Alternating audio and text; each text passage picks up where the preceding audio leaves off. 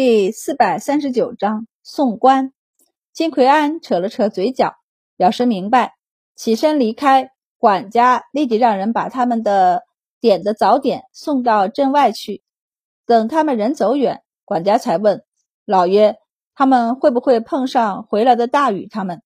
镇长道：“碰就碰吧，大禹他们人也不傻，这些人一看就跟我们一个味儿，车队的事儿必定不会透露。”现在要紧的是，要不要派人去给他们示警一下？镇长有点烦恼。去吧，咱还得出钱出力出人。不去吧，这心里又有点过意不去。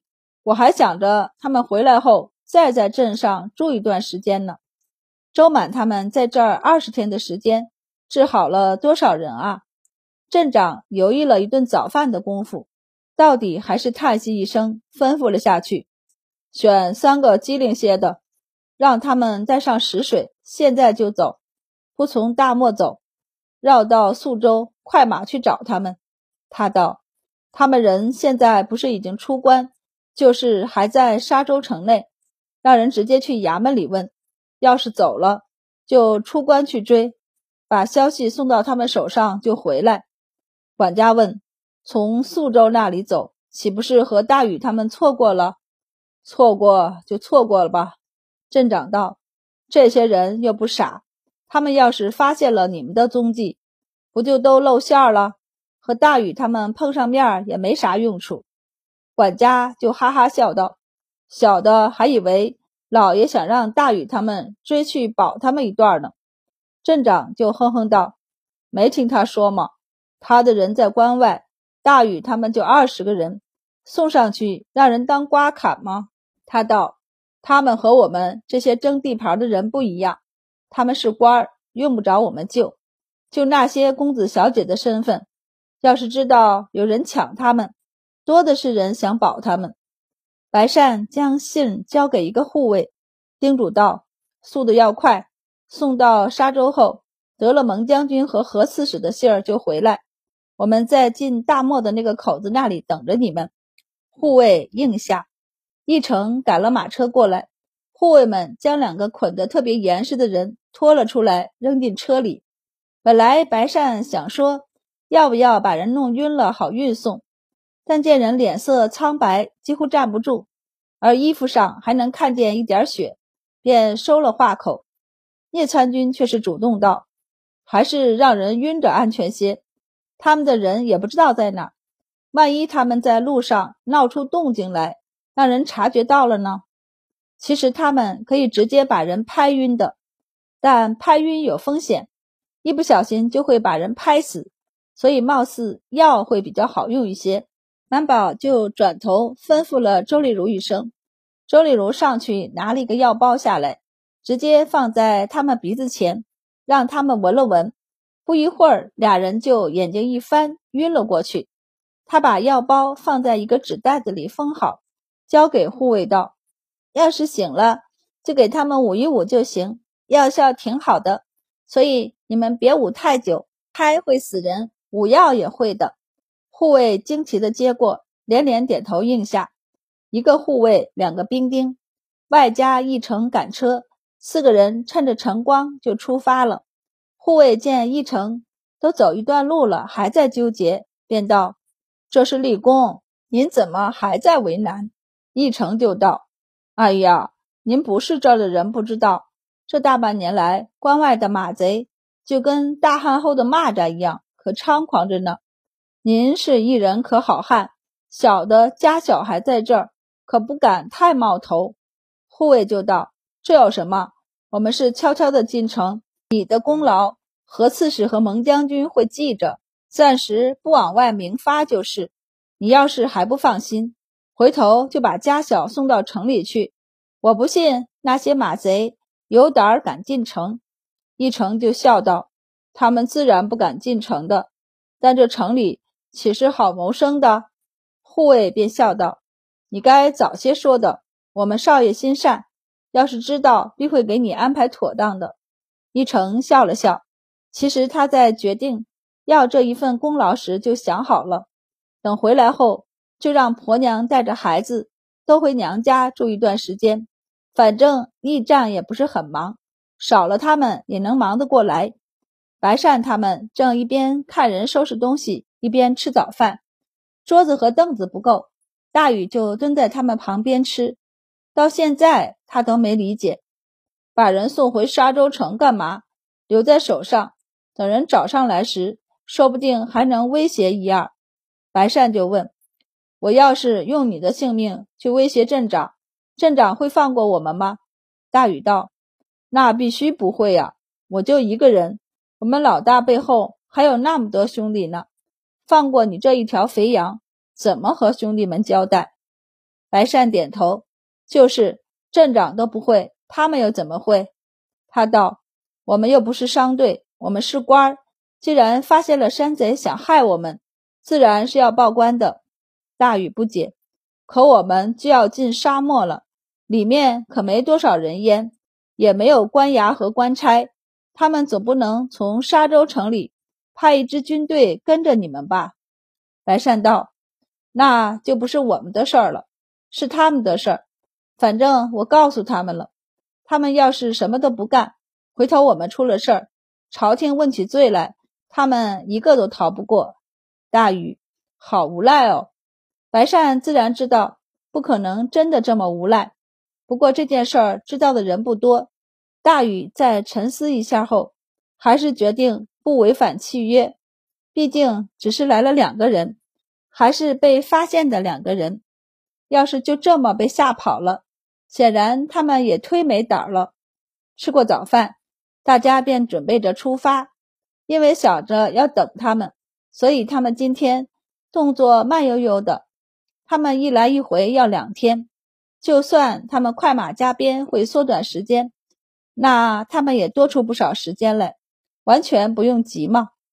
富有没想到，白善他们是这么处置他们俩人的，一直到在地牢里醒过来时，都还有些缓不过神来。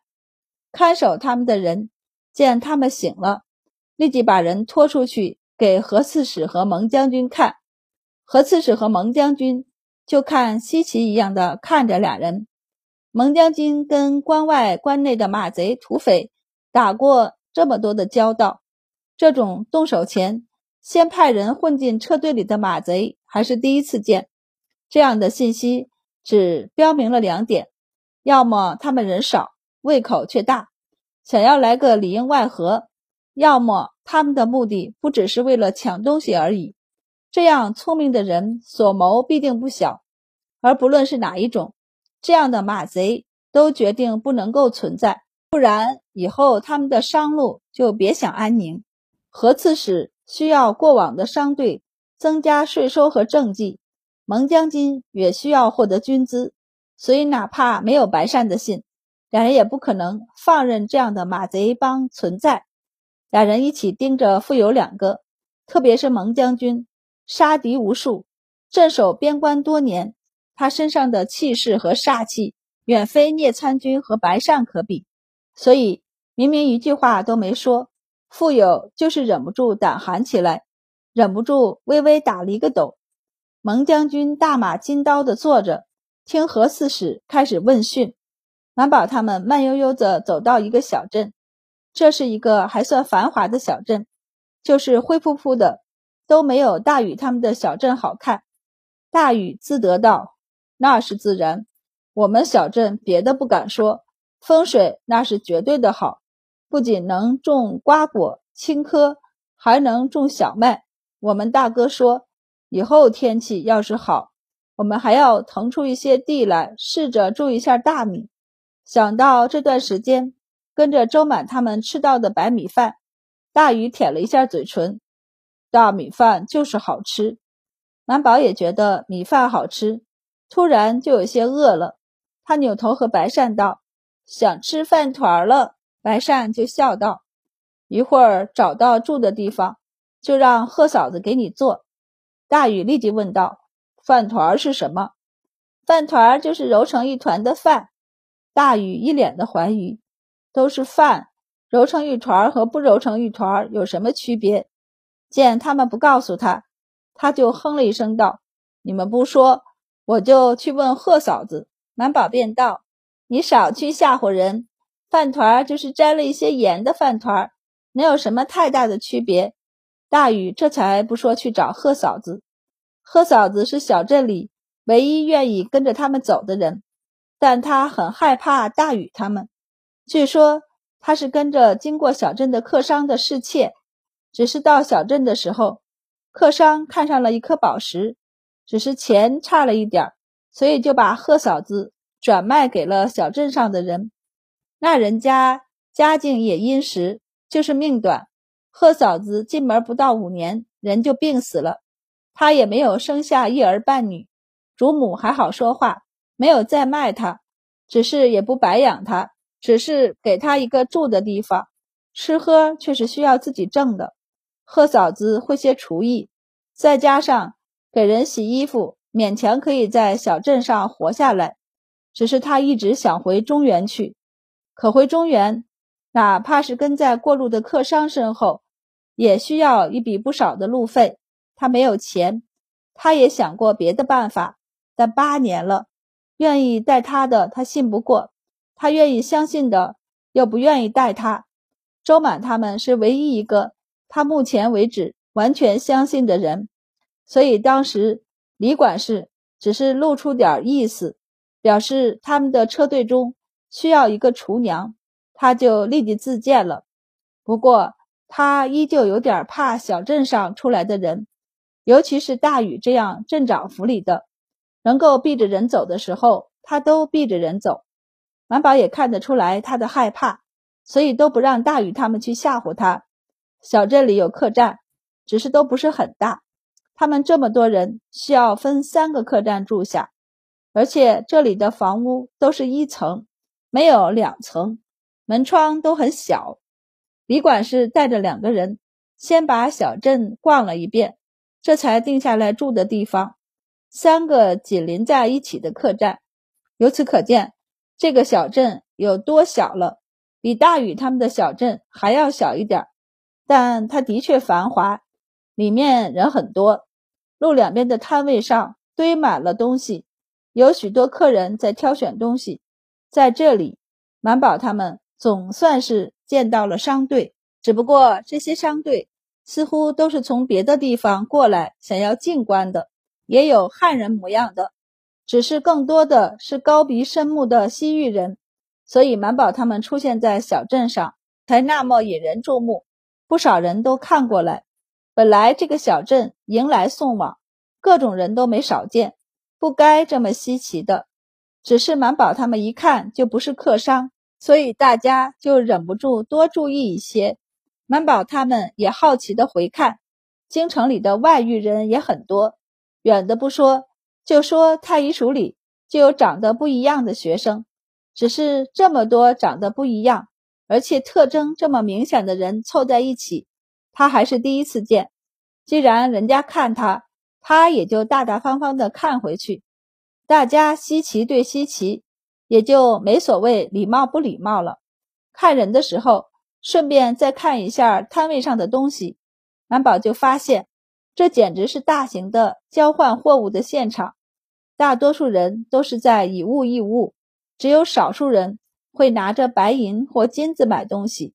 摊位上摆的最多的是毛皮和布料，还有瓷器和各种粮食，其中以豆子最多，黄豆、黑豆、红豆，各种豆。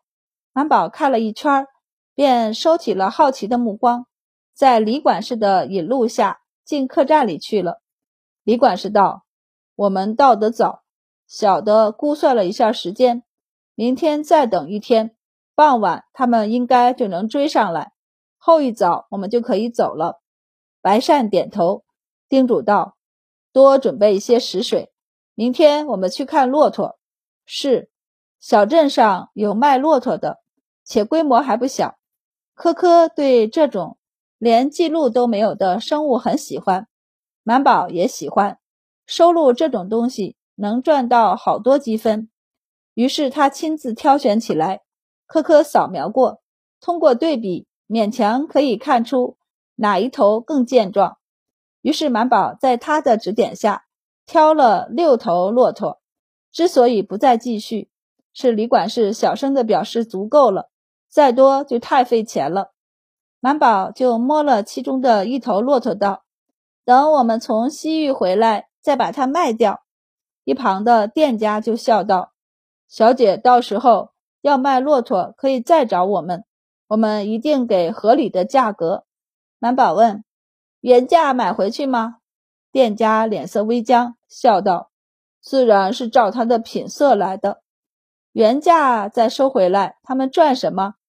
一旁的大禹也喜欢骆驼，只可惜小镇穷，大哥不愿意做这门生意，说太费钱，卖不出去，砸在手里，他也没别的用处。他转了转眼珠，和周满道：“你们可以带回我们小镇，卖给我们。”满宝瞥了他一眼后道：“你们能原价收？”大雨还没回答，白善已经到，这事儿以后再说，我们还没到地方呢。怎么总是想着回来的事儿？一旁的店家忍不住了，道：“骆驼要是没有损伤，价格上我们可以再谈一谈。”满宝这会儿反应过来了，和他点头道：“这事儿等我们回来再说。”